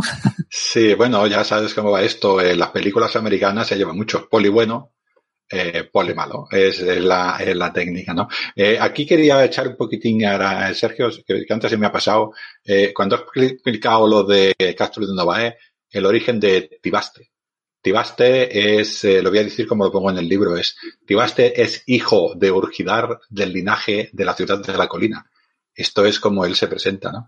Eh, es un íbero, Ilercabón, que se encuentra a, Aurelio allí en Novae, bueno, en su viaje hacia Novae, y eh, Novae es donde está la Legión Primera Itálica, ¿no? Y lo hago un poquitín para el contraste de una persona que, quiere ser, porque él se apunta a la, a cuarta eh, Equitata, eh, Hispanorum Equitata, eh, una, una, corte que se reclutó aquí en la Tarraconensis y la mandaron allí a, a, a tropas de refuerzo, a estas legiones, ¿no? Él se, se apunta para ser ciudadano romano. Aurelio ya lo era, ya era ciudadano romano. Es más, renunció a parte de sus derechos como ciudadano romano, por ejemplo, a poder casarse, no podían casarse los legionarios, sin embargo los ciudadanos romanos sí. Eh, no podían asociarse los soldados, no podían ser miembros de un colegio, los ciudadanos romanos sí. Entonces, él, el Aurelio renuncia a su parte de su ciudadanía mientras esté en el ejército, mientras esté alistado en servicio, y sin embargo, Tibaste es un íbero que es un hombre libre, pero no es ciudadano romano. Y quiere para sus hijos que sean ciudadanos romanos. Cuando Tibaste acabe, será como cuando eh, Aurelio empezó. Y entonces eh, hago esta relación y cada uno ve el mundo de una manera. Él, él ve los dioses del Olimpo y el otro lo que ve es el agua del río, que me dice el viento que corre por el Ebro, que me dicen los bosques, ¿eh? el lobo, el caballo que, que, que me susurran. Y este, esta, este tipo de personaje eh, es un personaje importante en la historia. Eh, y también lo he intentado un poquitín para que vea el mundo, para que las preocupaciones que tiene Aurelio, que son preocupaciones de Romano, poder compararlas con preocupaciones de otra persona que está mucho peor que él. Eh, bueno, mucho peor que él, que estaba por, la, por el clasismo social romano, me refiero, no tanto como persona, sino por las posibilidades de vida eh, que tenía eh, Tibaste. Él, él va a la guerra para, para intentar a hacer esto, ¿no? Eh, bueno, los comparo y creo que, que consigo, vuelvo otra vez a repetir, soy el padre de la criatura, consigo una cierta relación entre ellos viendo, viendo cómo es, teniendo en cuenta siempre que eh, desde el punto de vista de un soldado romano, de un legionario romano, el otro no es ciudadano romano, el otro es un soldado auxiliar y como tal eh, lo tratan pero, es importante también que definas eh, esa diferencia que existe entre ambos mundos, ¿no? Porque cada uno tiene unos objetivos y unas expectativas. Evidentemente, eh, Tibaste, pues, es un hombre que tiene eh, un objetivo final que es convertirse en ciudadano romano. Evidentemente a lo mejor las cosas no le iban tan mal eh, siendo simplemente un íbero, ¿no? Y estando pues en una condición eh, inferior, pero sin tantas preocupaciones como podía tener luego también un, ciudadano romano, ¿no? Porque también el ciudadano romano mm, no todo eran alegrías, sino que hay muchos derechos y también muchas obligaciones. Entonces, en este caso, claro que, que, que es muy lucrativo, es muy, eh, podríamos decir, muy llamativo el hecho de que tú contrapongas o, puedo decir, enfrentes dos mundos o dos visiones diferentes totalmente de un, mismo hecho, porque realmente los, los, dos van a la guerra, pero cada uno tiene sus motivaciones y sus circunstancias, ¿no? Y evidentemente que Aurelio tiene que renunciar a muchas cosas para, para estar aquí donde está, en cambio Tibaste lo único que puede sacar de esto son beneficios. ¿No? No sé si, si, si has hecho que ellos eh, conversen o mantengan una conversación sobre este tema o, o en, en, las novelas. No sé si. Conversan, conversan bastante y se hacen bastante amigos, eh, pero ven el mundo de una manera totalmente, totalmente diferente, ¿no? Eh, porque además era así, un íbero no podía ver el mundo como un romano. Eh, probablemente un romano no podía ver el mundo como un egipcio. Quiero decir que en este aspecto, eh, sí, sí, eh, él, él, él, él, en el caso del Tibaste le pasa un poquitín lo mismo que, que a Aurelio. Él quiere honrar a su padre y quiere hacer lo que era su padre, pero le pasa exactamente lo mismo, ¿no? Eh, no voy a hacer el, lío por el cual eh, Tibaste también, porque que los, los, oyentes lean los libros, ¿no? Eh, pero él también se ve forzado en ir a buscar un futuro más importante eh, para su eh, para su familia, ¿no? Y, y sí, eh, conversan y, y, son protagonistas que tienen mucha relación en los tres libros. Y a mí es un personaje que me parece encantador. Toda la gente que ha leído el libro le parece bastante encantador. Mi hijo, el mayor, yo tengo dos hijos, el mayor me ha dicho que tengo que hacer, ¿cómo se llama esto? Ay, ¿cómo se llama? Un espino. Eh, es un espino, muy bien. Espino hablando de, la, de, este Tibaste, ¿no? Y explicar un poquito su vida, ¿no? Muy bien, de cómo Tibaste salió de aquí, decidió ir para allá. Y digo, hostia, Dani. Claro, no. Tú nos presentas a un Tibaste que está dentro de la legión ya, ¿no? En un conflicto, pero la gente es verdad que sí que llama la atención muchos, muchos personajes que aparecen, sobre todo en las trilogías, ¿no? Que acostumbran a ser eh, puntos de paso donde se cruzan muchísimos personajes. Te lo digo porque yo en las, en las mías de Valerio, pues me pasa absolutamente lo mismo, ¿no? Me he encontrado con gente que eh, me dice, hostia, este personaje que sale aquí le he cogido cariño y hostia, y hostia, al final, al final lo matas, cabrón. al final lo matas y hostia, yo quisiera saber, ¿por qué no haces un, un spin-off y nos explicas un poquito eh, cómo era este personaje antes de llegar aquí? Evidentemente, podríamos hacer un spin-off de todos los personajes que aparecen y podríamos inventarnos una historia paralela ambientada dentro del contexto histórico y daría para escribir otra novela pero realmente hay momentos pues que la esencia de los personajes son en ese momento, porque a lo mejor tú le explicas cómo era la vida de Tibaste hasta enrolarse en la legión y en los auxiliares y la gente dice, hostia, pues yo me lo he imaginado de otra manera. O, en cambio, ahora que has generado una expectativa, ¿no? Muy bien, esto era, esto es, hay que hablar de los libros sin hablar de los libros, siempre ahí está, ahí está la gracia. Eh, sí, claro, yo una de las cosas que he intentado en mis libros es eh, no describir mucho a los personajes. Una de las cosas que más me gusta, te lo digo en serio, es cuando un lector eh, lee el libro y me dice, he leído tal libro, no sé qué, y yo le pregunto, ¿cómo te imaginas a tal personaje? Nadie me dice lo mismo. Eso es. Nadie me dice lo mismo. Todo el mundo se imagina el personaje de una manera diferente, ¿no? Y eso es fantástico. Comparto, es fantástico. comparto tu punto de vista porque yo con mis personajes los defino muy, muy poquito porque prefiero que el lector eh, se haga una imagen, eh, en cambio, si tú le dices, no, tenía barba, los ojos azules, la piel eh, la tenía clara, con una tez muy fina, tenía entradas, tenía el pelo largo, cuando tú le estás definiendo ya ese personaje y, y más o menos el lector se puede hacer una idea. En cambio, si tú le das cuatro detalles muy básicos sobre cómo él cómo es él, más que nada la personalidad, ¿no? Que es lo que yo pienso que marca más el devenir de los personajes y la manera de ser de un personaje. Entonces, yo pienso que ahí cada uno físicamente que se lo imagine como quiera, porque seguramente si tú le dices ahora, coges a cinco o seis o diez lectores que se hayan leído Lignum y les dices, a ver, eh, ahora que os habéis leído la trilogía, eh, explicadme o hacedme un boceto mmm, de cómo eh, sería eh, Lignum o Tibaste o cualquier personaje, mmm, sin haber visto nunca su cara, porque realmente nunca lo han visto, ¿no? Entonces, a ver, cada uno que me lo, que me lo dibuje, o yo que se pones un dibujante profesional para que ellos le den una descripción de cómo se lo imaginarían. Seguramente los 10 bocetos saldrían totalmente diferentes. Es que no se parecerían en nada. Claro, eso es, eh, eso es la magia, Ángel. Claro, es que es. Totalmente de acuerdo contigo. Sí, yo, mi protagonista Lignum, eh, digo solamente dos cosas. Dos, ¿cómo lo defino? Primero, que mide un metro setenta y siete porque lo miden para la legión y que, y que tiene una pequeña cicatriz en la, en la mano, en, el brazo izquierdo. No digo nada más. De su padre, no digo nada, que se llama Lucio. ¿Cómo es el padre? Cada persona se lo imagina diferente y los personajes igual. Y vuelvo, eh, cada uno, esto, por esto los libros son siempre, para mí, mejor que las películas, porque tú te montas tu protagonista. Eh, cuando tú ves una chica y él dice, qué chica más guapa, tú ves la chica guapa que te gusta a ti, ¿no?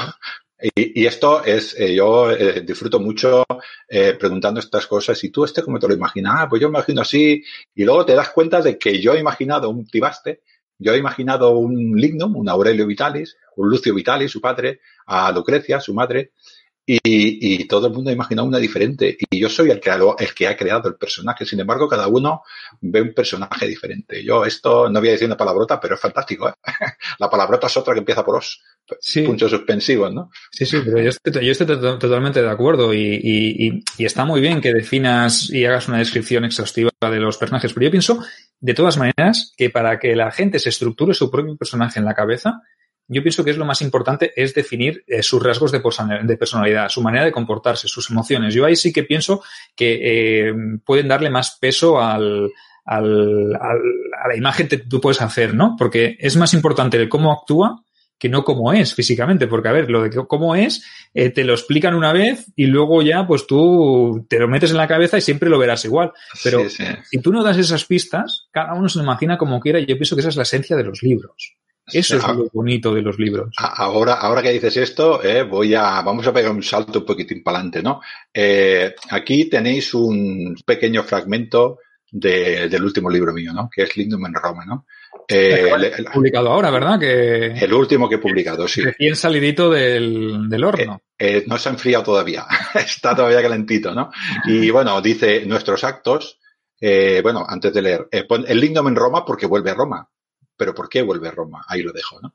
Eh, nuestros actos, más pronto o más tarde, tienen consecuencias, pues el pasado siempre vuelve. Por tiempo que pase y por distancia que pongas entre ese lugar y tú. Todos los cabos sueltos que quedaron sin atar retornan a tu vida y lo hacen cuanto menos lo esperas, cuando crees que lo tienes todo encarrilado y libre de peligro. Bueno, yo, este, este libro, este libro, El Lignum en Roma, se lo he dado a leer a dos lectoras cero y a otro, un amigo mío de aquí, de mi pueblo. Te puedo decir que cuando acabó el libro, se enfadó conmigo, porque no esperaba eso del personaje. Te lo digo así. Yo no, igual no me ha dejado hasta de hablar. no se esperaba eso del personaje y me, eso me, me, resultó fantástico. Entonces fantástico. marca eso, es, eso es, un, eso es una, una, una, digamos, una respuesta excelente para un escritor. Yo pienso que sí, ¿eh? Pero bueno. Ya te, ya te digo, Sergio, me resultó. ¿Que hayas perdido un amigo? No, bueno, no, se enfadó y luego, bueno, empecemos a comentar, ¿no? Pero, pero dijo, hostia, no me lo esperaba esto. Digo, bueno, pues eh, eso quiere decir que te sorprendió, ¿no? Eh, los personajes tienen que ser eh, coherentes, por eso cuesta tanto hacerlos. Pueden evolucionar, un personaje como mi protagonista evidentemente evoluciona porque, claro, pasa de ser un crío a, a pasa, además pasa por unas, por unas cosas eh, muy duras, ¿no? Y este, este pensamiento que he leído eh, del pasado, el pasado siempre vuelve, esto hemos dicho que la historia empezó en el año 98 y esto es en el año 104. Es un poquitín antes de que empezara la segunda parte de la guerra de las Dacias, que empezaron en el, en el 105 eh, después de Cristo y acabaron en el 106. Eh, vuelve a Roma por algo. Eh, no me acuerdo por qué vuelve a Roma. ¿eh? Eh, tiene, tiene su, tiene su motivo. Bueno, tú, Sergio, ya sabes, eh, ahora que, que, estamos aquí un poquitín en Petit Comité, tú empezaste a hacer tu primer libro, tu primer libro de la primera trilogía haciendo un libro, ¿no? Yo, mi primer libro se iba a llamar Limon en Roma. Y he hecho tres. Lignum en Roma, Lignum en Tapae y Lignum primero, ¿no? Bueno, vuelve por alguna causa y, y, tiene que solucionarla y volvemos otra vez a estar en el mismo, en el misma, en la misma eh, coyuntura que antes. Lo tiene que hacer todo por la familia. Ahí lo dejo.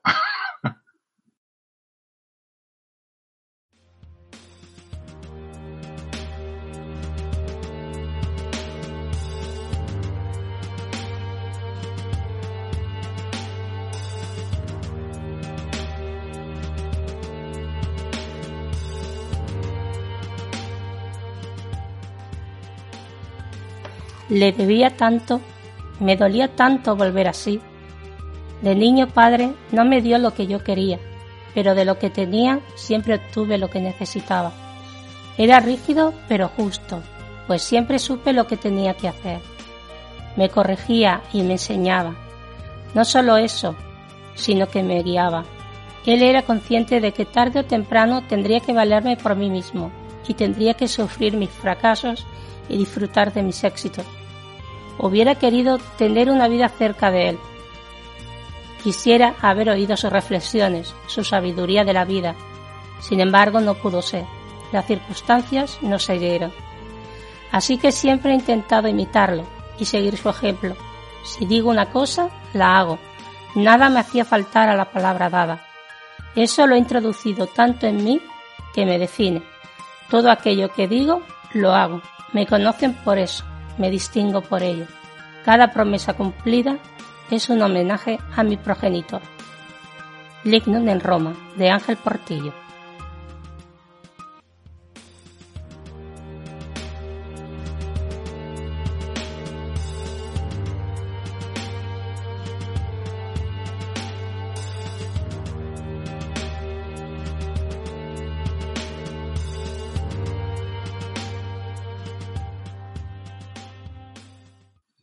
Bueno, oye, con todo esto yo pienso que, más atractivo no puede resultar eh, la trilogía. Yo pienso que Ángel aquí nos ha definido muy bien eh, en qué consiste la vida de Aurelio Vitalis, ¿no? Más o menos eh, cómo empieza, cómo se desarrolla e incluso nos ha dejado esta incógnita del, del final, ¿no? Y el por qué Lignum en Roma y esa frase que nos ha leído de su libro que el pasado pues siempre vuelve o siempre se, se vuelve a aparecer, ¿no? Y, y quizá pues es el destino de los hombres, el fatum está marcado desde el día que nacen y por mucho que tú intentes irte por un camino, siempre te acaba llevando a Roma, ¿no? En este caso todos los caminos llevan a Roma.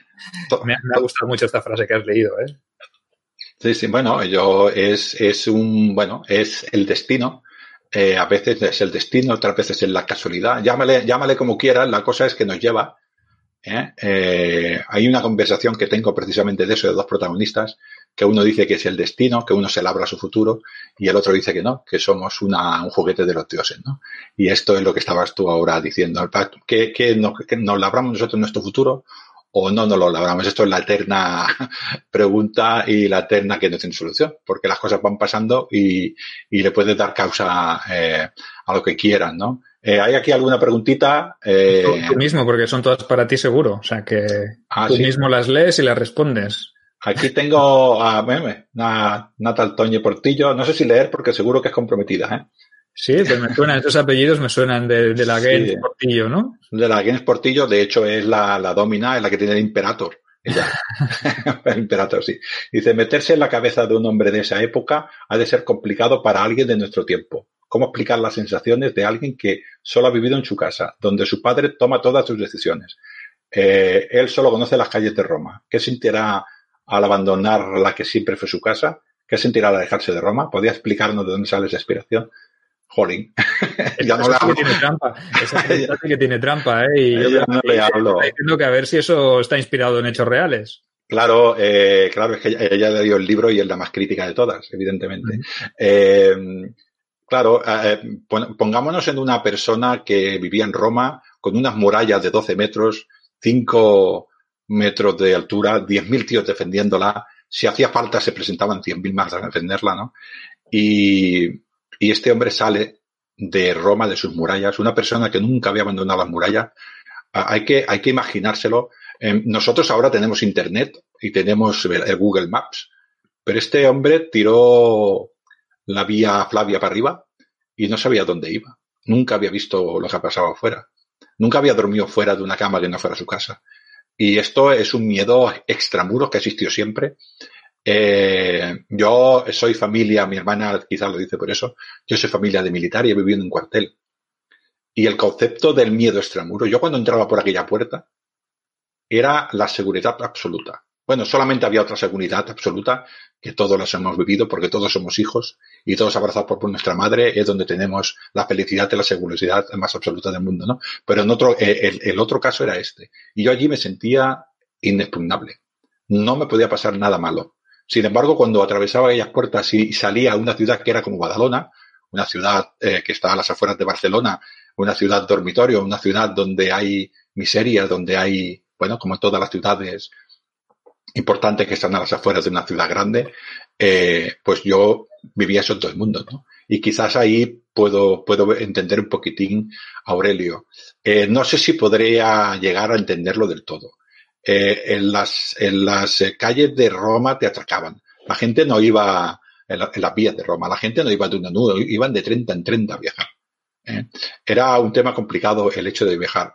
Y luego tengamos en cuenta que el hombre se alejaba, dejaba de ver Roma, y no solamente dejaba de ver Roma, sino que eh, ya no sabía que en 20 años no volvería. O pensaba él que en 20 años no volvería. Eso tiene que ser muy duro. Deja a su padre. Oye, a su padre, sí. Ángel, ¿me permites hacer una puntualización? Sí, claro. Eh, sin interrumpirte, luego retomamos el tema. ¿eh? Pero es que has hablado de la URBS de Roma, has hablado de la ciudad de Roma, de los peligros de Roma, y de lo asimilable que puede ser, por ejemplo, a una ciudad dormitorio, a una ciudad que esté a las afueras de una gran ciudad, por ejemplo. Y eso me lleva irremediablemente a, hacer un anuncio. No sé si es un poquito de spam, a que nos hacemos un poquito de publicidad, porque ya que, ya que estamos, pues oye, os invito a todos los que nos estáis eh, viendo en directo ahora a que os paséis por, eh, por iBox, eh, escuchad, no sé si escucháis, si tenéis la, la asiduidad de escuchar el formato podcast. Está muy interesante. Ya sabéis que Ángel tiene su podcast Lignum en Roma. Yo estaba hasta hace unos días en Cliófilos, un proyecto que he abandonado y estaba también y sigo estando en la biblioteca perdida con la sección de, por los dioses. El hecho de abandonar Cliófilos me ha supuesto pues empezar un proyecto nuevo y estoy con Gerión de Contestania en, en su biblioteca de la historia, en la biblioteca de la historia, y hemos empezado un proyecto que es eh, Las Arenas del Tiempo. Eh, se ha inaugurado esta semana con una, un podcast dedicado al auge de las ciudades fenicias. Será un repaso por el mundo antiguo también, no me salgo de mi área de confort, como podéis ver. Y ya os avanzo, pues que en breve, en cuestión de semana y media, dos semanas, volverá a sonar otro capítulo de las arenas del tiempo, recordad, la Biblioteca de la Historia, donde tendremos el honor y el placer de colaborar eh, Ángel Portillo y yo, y os traeremos pues unos episodios muy interesantes sobre Roma, la URBS, y hablaremos precisamente de estos temas.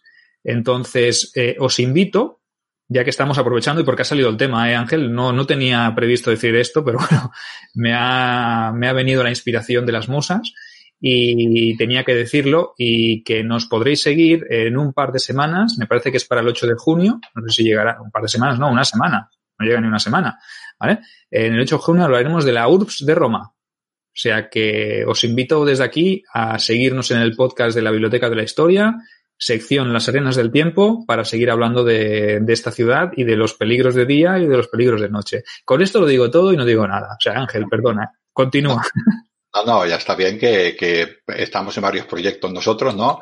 Y es importante eh, decirlos también para que la gente se anime, porque esta relación que tenemos de, de, de hablar así, eh, la llevamos en todas partes, ¿no?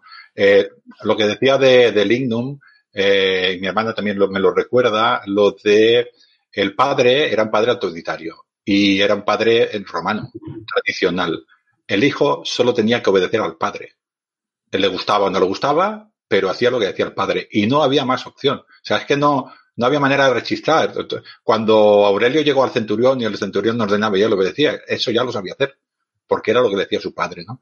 Pues hay que ponerse en una situación en la que ese muchacho sale de Roma y a partir de entonces las decisiones de su vida van a depender de él. Eso en un solo día. Es duro, ¿eh? Y ese muchacho además abandona Roma. Y ese muchacho además viaja. Y ese muchacho además tiene que coger un barco. Y conozco a otra persona por aquí que esto de los barcos no le gusta mucho. Pues este coge un barco. No quiero decir nombre, Sergio. ¿Eh? Eh, bueno, ya se me ha escapado. ¿Vale? Los, pues bueno, todo esto lo pasa él hasta que llega a, a Novae. Adelanto un poquitín para que, para que la gente vea el miedo que él tiene. Él está viajando y cuando se acerca al castrum dice, ahora cuando llega al castrum, eh, todos son ciudadanos romanos, será como Roma. Él, él quiere llegar a un sitio donde todo sea Roma, como Roma. porque, porque lo pasa mal. Hay que tener, hay que tener en cuenta todos estos casos, el miedo, el miedo a extramuros, el miedo a tomar decisiones sobre su vida, que nunca ha tomado él decisiones sobre su vida, porque siempre las ha tomado su padre, y a partir de entonces sale a un mundo que no conoce y, y se enfrenta al mundo eh, como hacemos todo. Yo me enfrenté al mundo, cuando tenía 20 años, Sergio, el mundo me ganaba, me daba tortas por todos lados, y yo cuando llegué a los 30 digo, ya me va a pegar menos, me pegaba hostias también por todos lados. Con 40 dijo, bueno, pues ya una vez experiencia, igual, ¿sabes? No, no he mejorado en este aspecto, necesito mejorar. Con 50 me sigue dando tortas. Solamente conseguí una cosa, se me ha hecho callo y ya, y ya, me duele menos. Ahora aguantas mejor las tortas, ¿no? Aguanto mejor. Ya cuando me das con el ástile que tienes de, de, de, la segunda, ya no me hacen ni daño. Ya, porque ya estoy tan acostumbrado a recibir, ¿no? Pero es esto. Pero es esto. La, la, vida es eso, Ángel. Y realmente, a ver, no nos vamos a engañar cuando decimos que todos los que escribimos todos los personajes que, que, escribimos, que protagonizan nuestras novelas, nuestros relatos, todos en cierta parte pues tienen algo de nosotros, ¿no? Algo de nuestras vivencias, algo de nuestra experiencia y por eso podemos definir y podemos conocer y podemos eh, profundizar tanto en esos personajes porque en el fondo todos tienen algo de nosotros, aunque sea pasajero, buenos, malos. Eh, a ver, evidentemente si hablamos de que estamos eh, definiendo un personaje que es un asesino sin escrúpulos, evidentemente no, no, pero pese, pese a eso, incluso los, los asesinos sin escrúpulos pues tienen eh, algo de humanos, ¿no? Entonces, definir y crear todos estos personajes no es sencillo, pero sí que son un, podríamos decir, un reflejo de, de, de, nosotros, ¿no? No sé si, si tu hermana quería preguntar de esto, iba un poco más encaminado en si, en si Aurelio es un poco ese ángel portillo que abandona su casa, que se va, eh, que se echa el petate y se busca la vida y que su padre era una persona que, que, que tenía más carácter o que era, no sé, ¿eh? yo, yo es que más o menos, no sé si lo he interpretado bien, no, no lo he interpretado bien, o si te ha servido de algo, de inspiración, no quiere decir que tu padre fuera así como el padre de Aurelio, no, pero tú sí que has vivido esa experiencia y por eso tú la puedes definir ahora dentro de un personaje eh, ficticio que vive en un momento real. Yo soy, creo que de Descartes, ¿eh? tú eres más filósofo que yo, pero creo que dijo que yo soy yo y mis circunstancias, ¿no? Y si no, fue otro. Eh, yo soy yo y mis circunstancias. Y yo soy Ángel Portillo cuando escribo y cuando no escribo. Procuro que Aurelio, eh, yo no soy Aurelio, porque no veo el mundo como Aurelio.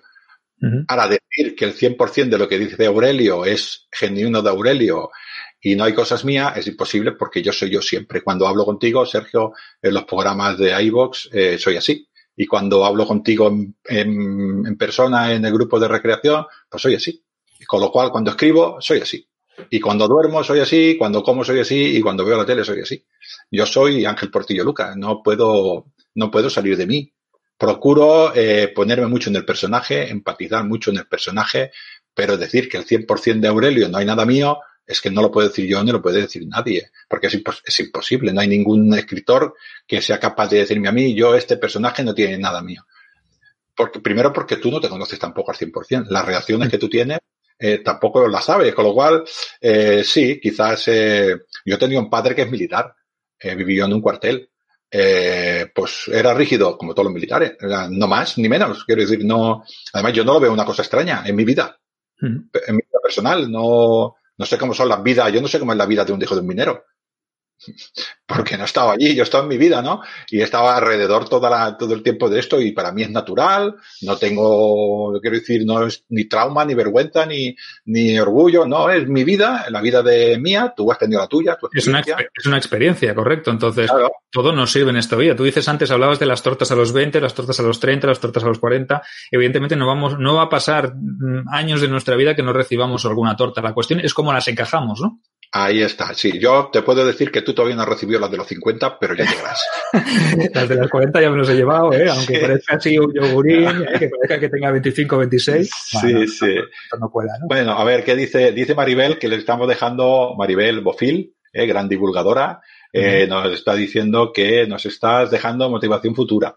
Eh, ahora ya que has dicho tú que has hecho publicidad del, del de esto, yo en el Lindom en Roma He grabado un episodio con ella que saldrá también la semana que viene. Perfecto. Eh, espectacular. Yo no puedo más que alabar a, a Maribel, siempre se ofrece y, y, lo hace todo muy agradable también. Eh, mi hermana estoy, supongo que quiere decir de acuerdo, Tibaste es un personaje muy entrañable, definitivamente hay ganas de saber más de él. O sea que mi hijo y mi hermana están en complot. para te que veo, haciendo ahí un spin-off, ¿eh, Ángel? No te vas a salvar. lo tengo cada vez más crudo. A mi hijo lo puedo torear, pero a mi hermana me da un poco de miedo, ¿eh? Eh, Ana Doblado, no os voy a explicar el término técnico de la teoría de literatura. El lector cuando lee lo hace con sus propios conocimientos y experiencias.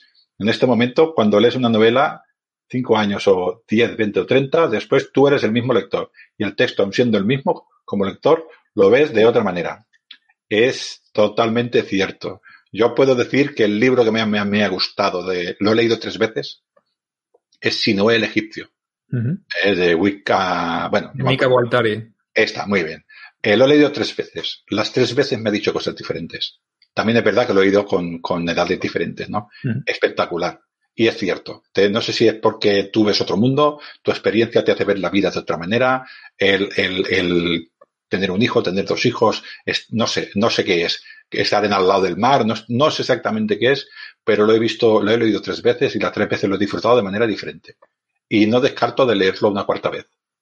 Bueno, yo, yo, yo, soy partidario también de, de esta opinión de, de, Ana, igual que lo que nos decía eh, Maribel de los personajes. Eh, evidentemente la experiencia, la vida también nos da enfoques diferentes y las circunstancias que tenemos hoy no son las mismas que tendremos de aquí a cinco años, eh, de aquí a diez o de aquí a quince, como bien ha definido ella. Estoy totalmente de acuerdo con la apreciación que ha hecho y bueno, no sé, nada, nada más que añadir. Yo pienso que, que es muy ajustado este comentario y oye, la experiencia es que yo también me he leído varios libros y los he leído varias veces y también estoy de acuerdo con, con, lo que dice ella. Y aparte de que en el segundo o en la tercera lectura te quedas con conceptos que quizá no habías entendido o quizá habías pasado por alto y en ese momento les das más importancia que otras cosas que en la primera lectura pueden ser más banales o más superficiales. Entonces, mm, yo pienso que es el análisis de cada, de cada uno, ¿no? Como, como en cada momento de nuestra vida, en cada etapa de nuestra vida somos capaces de detectar cosas o de darles a ciertas cosas más importancia que antes no tenían. Entonces,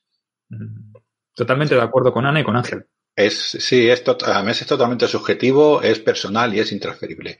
Si estamos hablando de que es, eh, cuando lees un personaje, cada uno, en, en, el personaje de Nefer, Nefer, Nefer, ¿no? De, no sé si me falta algún Nefer todavía, de el egipcio, eh, eh, ¿cómo te lo imaginas? Pero ¿cómo te imaginas la casa? ¿O cómo te imaginas el palacio donde está Akenatón? ¿O cómo te, quiero decir, es todo, todo el mundo que ves alrededor del libro, eh, ¿cómo te imaginas a Sinué? Quiero decir, ¿no? Eh, es, es todo, todo, es todo, todo, toda la película, para que lo entiendas, toda la cinemática, mejor que la película, todo el movimiento lo haces tú. Cuando él te, define las calles de donde vive, de Tebas, ¿cómo tú imaginas las calles estrechas, anchas, pasa gente, no pasa gente, eh, te las encuentras muy vacías, te las encuentras con barro, te las encuentras alquitranadas, bueno, alquitranadas no, empedradas, ¿cómo, ¿tú cómo las ves?